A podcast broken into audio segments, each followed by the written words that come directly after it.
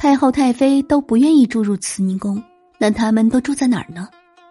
原来慈宁宫的西侧还有一组结构完整、设施齐备的建筑，就是孝庄以后太后、太妃们的寝宫——寿康宫。说起寿康宫，就不得不提《后宫甄嬛传》里的甄嬛了。乾隆帝的生母崇庆皇太后也不愿意住在慈宁宫，可当时的太后宫区也只有慈宁宫和咸安宫。咸安宫还被雍正帝改为八旗子弟上学的地方，其他的宫宇就有一些年老的嫔妃住着，怎么办呢？于是，乾隆帝决定把慈宁宫西侧的外墙拆掉，专门为自己的生母建造了一所宫殿，就是寿康宫。寿康宫南北三进院，院墙外东西北三面都有夹道，西面夹道外还有几间房子。坐落的南端就是寿康门，门前有一个封闭的小广场，广场东面就是徽阴右门，可直接通往慈宁宫。寿康宫正殿面阔五间，还有东西两个配殿，面阔三间。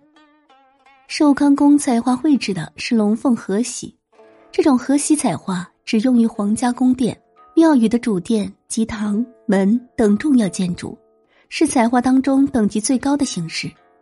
在紫禁城中，寿康宫的规模并不算宏大，但结构完整，设施齐备，有常驻的大夫，备有常见的药材，还有厨师和卫士。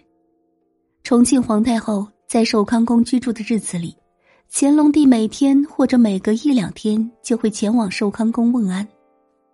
重庆皇后去世后，乾隆帝一遇年节，还要到寿康宫拜谒母亲故居，拈香追念。做了太上皇后还是如此，重庆皇太后之后，寿康宫就顺理成章的成了太后的养老之地。这里的三宫四所等宫殿还供着太妃、太嫔等居住。道光朝的孝和睿太后，咸丰朝的康慈皇太后等人都曾在此颐养天年。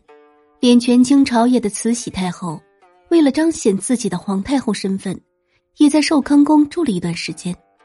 最后一个住在寿康宫的人，并不是太后的身份，她是于太妃。宣统皇帝登基，一开始是隆裕太后抚养，隆裕太后死后，于太妃便接着抚养退位后的溥仪。北京政变后，溥仪及其妻妾都被逐出紫禁城，于太妃因为年老不便，得以暂留紫禁城。于太妃在紫禁城的最后十日，就是在寿康宫度过的。几天后，于太妃也蹒跚着离开了紫禁城。随着这一位老太妃的离场，寿康宫的大门也轰然关闭。